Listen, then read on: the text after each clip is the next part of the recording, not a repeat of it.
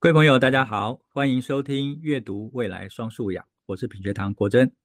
今天我们邀请的来宾哦，是被公认最会写作的老师蔡启华老师。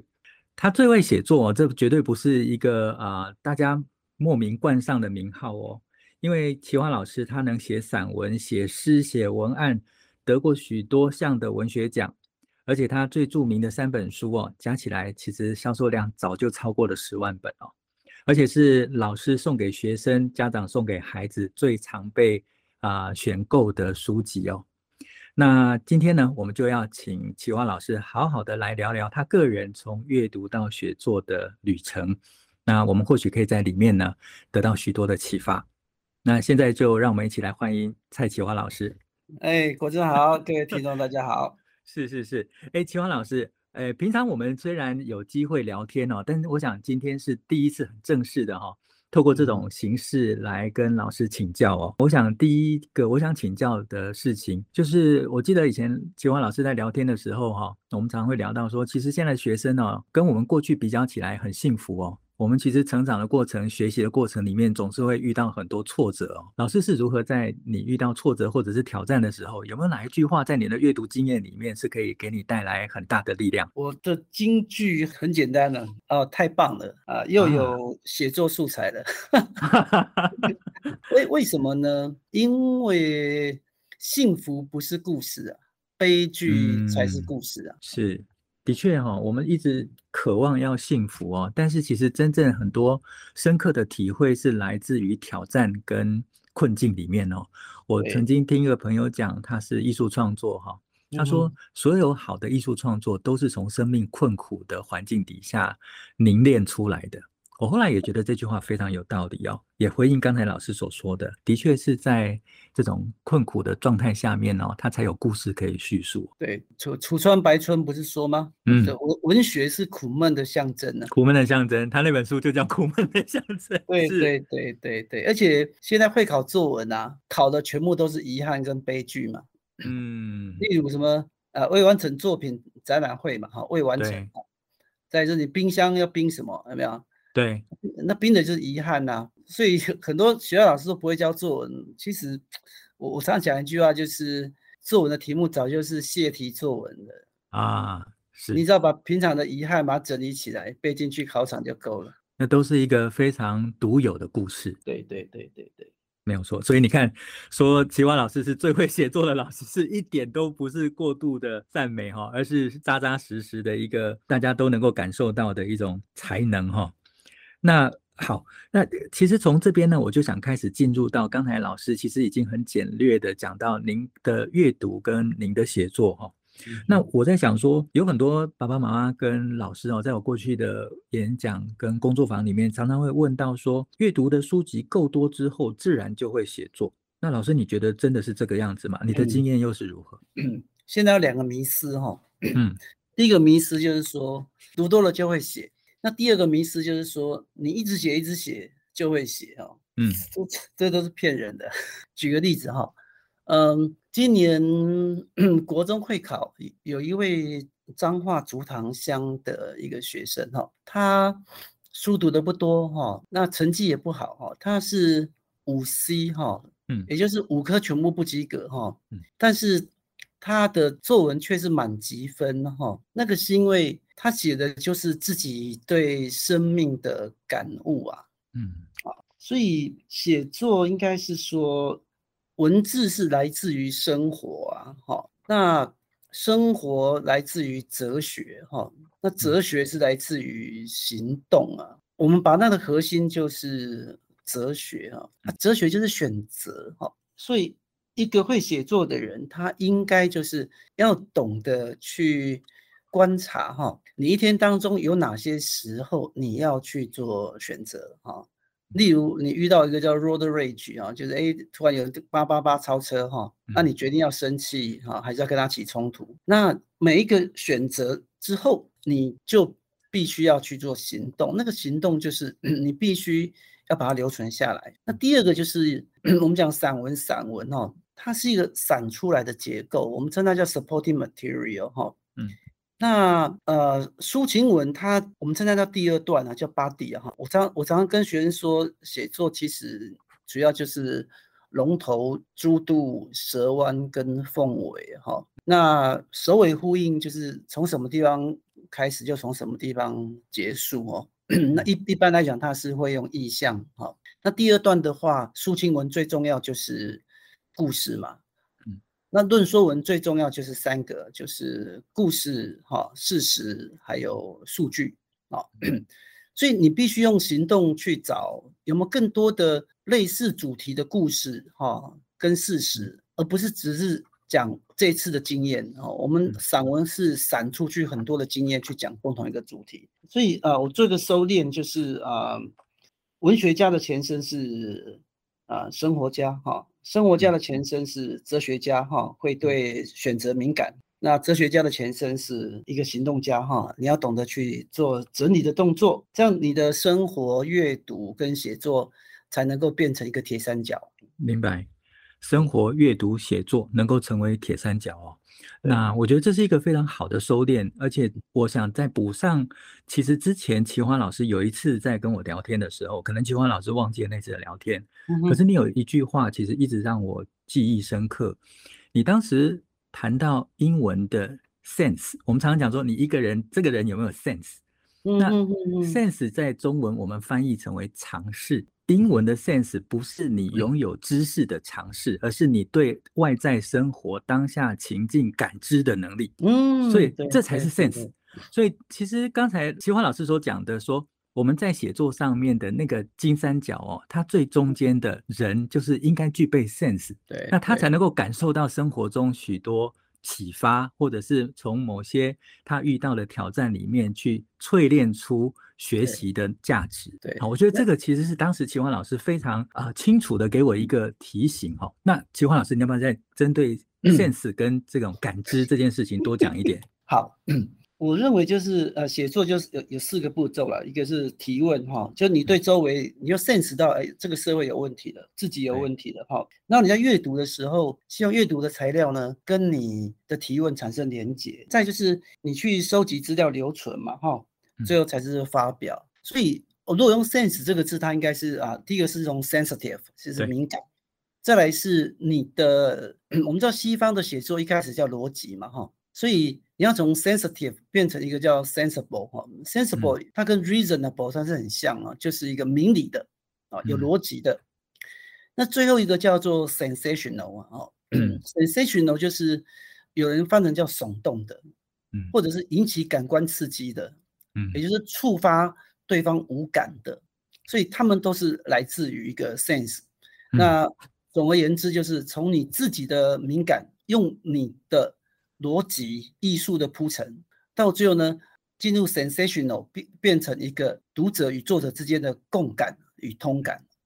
那奇华老师刚才讲的这个哈，我觉得从 sense 一路开始啊，一个很细很清楚的一个脉络哈，就让我想到有一次我跟张大春老师聊天哦，那当时他出了一本书叫做《文章自在》，对。那很多人对这本书的书名都很好奇，就是“文章自在”，那表示说在文章里面自由自在的意思嘛？哈，结果张大春老师跟我讲说，不是，不是，不是，“文章自在”这个“自在”哈，代表说在这篇文章里面你自己在不在里面，还是一样，就是所有的写作在这些厉害的作家身上，啊，包括在奇华老师身上，我们都可以看到一个共通的原则，就是作者本身他自己的生命经验跟感悟，他是不是？如实的在文章里面能够呈现出来，所以我想这是一个最大的差异。就是以前我们讲作文，但是我们现在讲的是写作。写作是一个自我发展、自我陈述的一个重要的表现。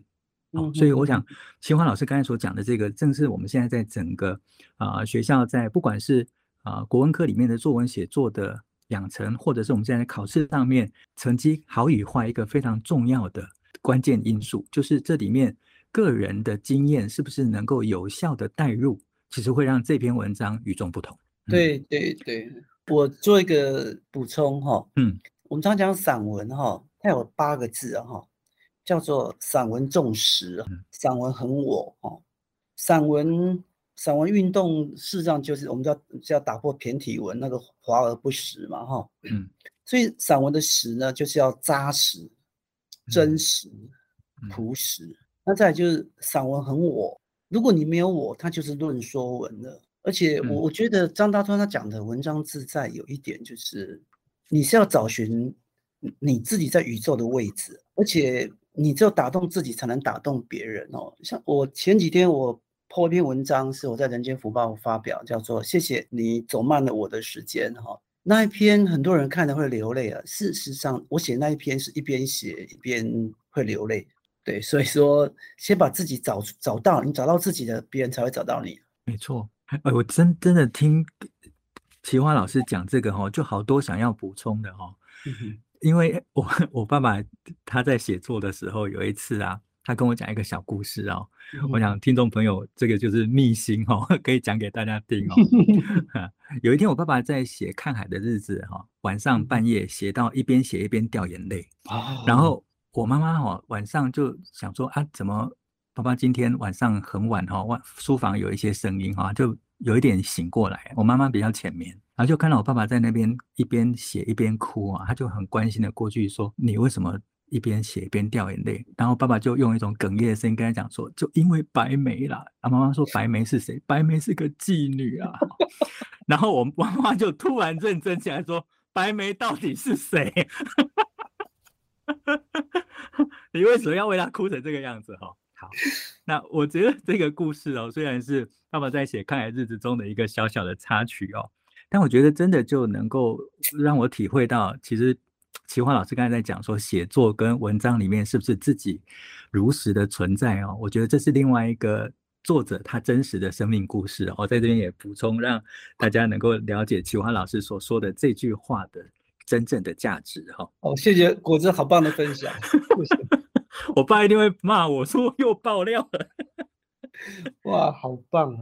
是。好，哎，来来，我们来看下面哦。其实我今天真的好多问题想要请教启华老师哈。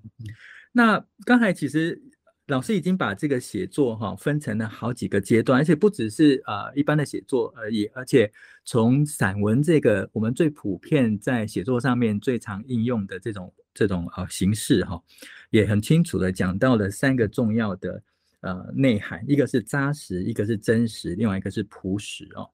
那这是老师在写作上面的一些啊、呃、精炼的整理。那你在阅读上面也有也会做这样子的区分来开展老师自己的阅读经验吗？还是你阅读有另外一个想法来选择书籍？哦、嗯，我的阅读很广哦。嗯，第一个就是我的兴趣范围太大了哈。呃，我最大的兴趣就是我们这一代的孩子未来有没有出路了？嗯 嗯，所以。我必须阅读大量政治跟财经的文章，哈，嗯，再来就是现在青少年的智商跟自杀也很多，所以心理学的书我现在阅读量也非常非常大，哈，嗯，那再来就是 我们要写作，就是先求有再求好，哈，或者是说你要先盖房子再去装潢，所以。像我们这种很忙碌又不是中文系出身的人，我们希望我们文字的精致度哦，它的密度高一点。那我们就必须要更凝练的文字哈，去让我们的文章有节奏感哈。所以，我我最近正接受那个师大国文系的邀请，要谈文言文哈。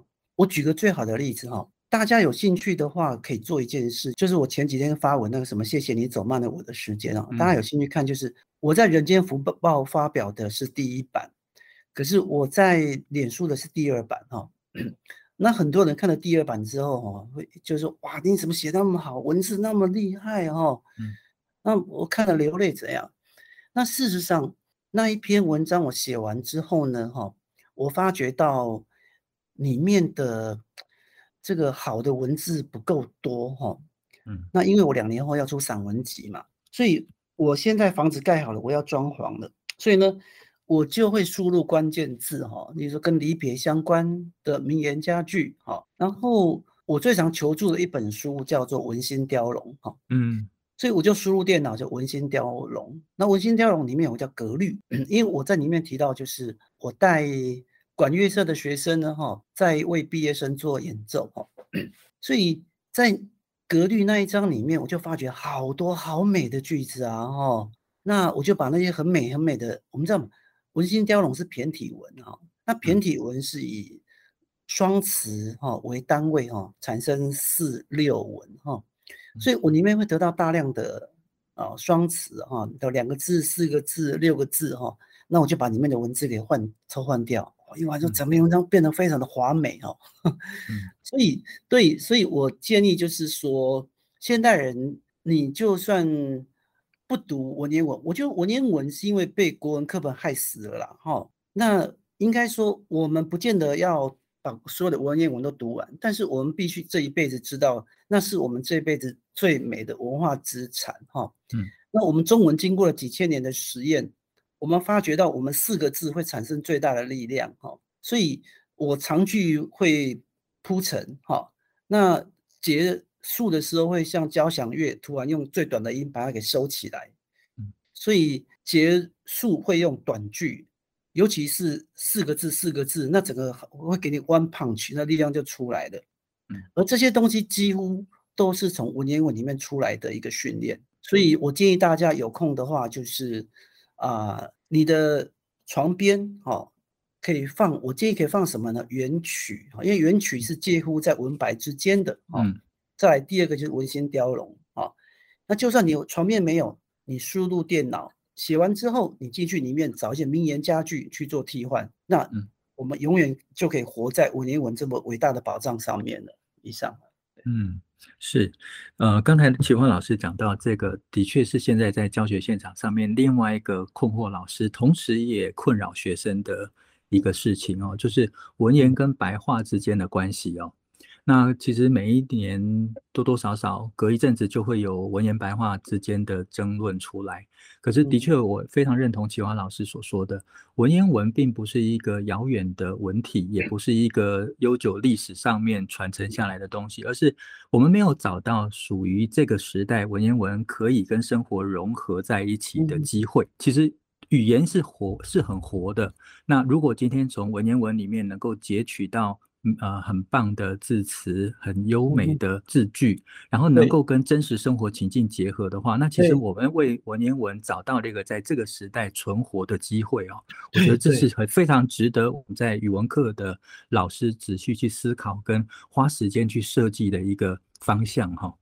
那老师刚才也讲到说，呃，除了原来您在阅读上面啊，呃，课堂上所需要，其实你很关注孩子未来。如何接轨世界？所以你也读了很多关于财经跟国际局势的相关的内容。对，那呃，你有什么建议，让这样子的阅读内容跟孩子的生活跟学习是连接在一起的呢？因为有的事情看起来是很遥远的，有些事情跟我们之间好像也没有直接的关系。嗯，我我我我举个例子哈，我希望学生他是一个生活家哈，那我会要学生告诉我你的兴趣哈。然后根据这个兴趣去做广泛的阅读啊、呃，例如今天早上有学生来找我哈，他说：“老师，我想要拍片，我我找不到题材哈，嗯，那我就跟他说：那你最关心我们国家哪一方面哈？嗯，他就说哈，他说我很怕台湾有战争啊，因为 我觉得台湾有没有可能变成第二个乌克兰？因为他是我模拟联合国的学生哦，啊、呃，在好像在我记得是二零零八年吧，我我。我带学生，我们在讨论那个乔治亚，哈，那乔治亚就当初就是跟现在的乌克兰一模一样，就是他们国内搞对立，哈，那对立的结果其实输输了进去，然后造成了大屠杀，哈。我我我的学生就是扮演乔治亚的那个那个 delegate 啊，那个代表，然后这个学生呢，哈，他他对他对看这个乌克兰一样，他一他们里面一样是啊亲俄的反俄的哈，亲美的哈。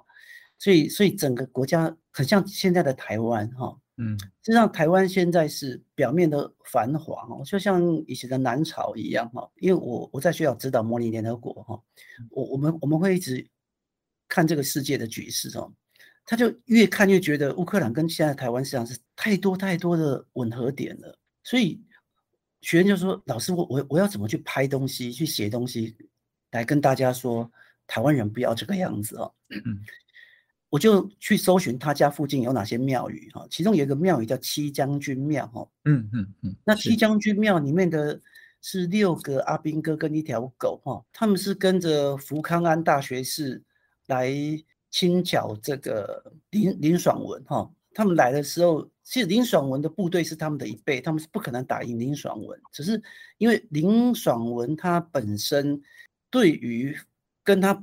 不是同族的，他会排斥哈，所以他就利用这个漳州、泉州之间的一个啊嫌隙，以及呃福佬人哈跟这个客家人之间的嫌隙哦，所以他就利用林爽文他会分彼此的一个用人方式啊，来挑拨离间，所以造成哦这个林爽文会会兵败八卦山跟苗栗哈。那重点来了，就是。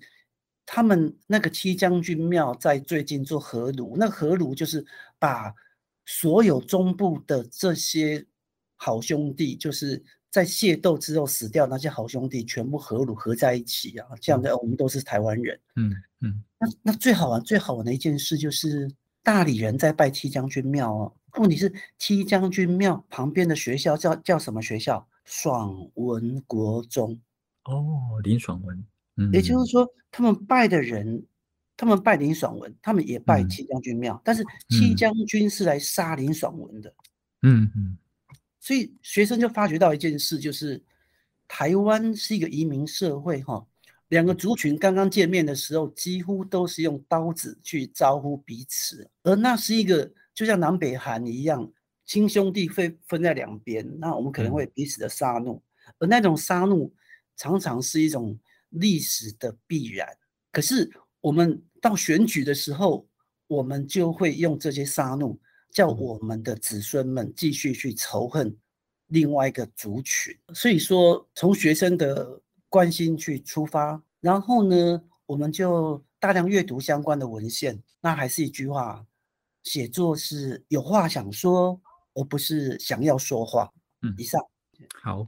哇，谢谢刚才齐华老师所分享的这一段哦。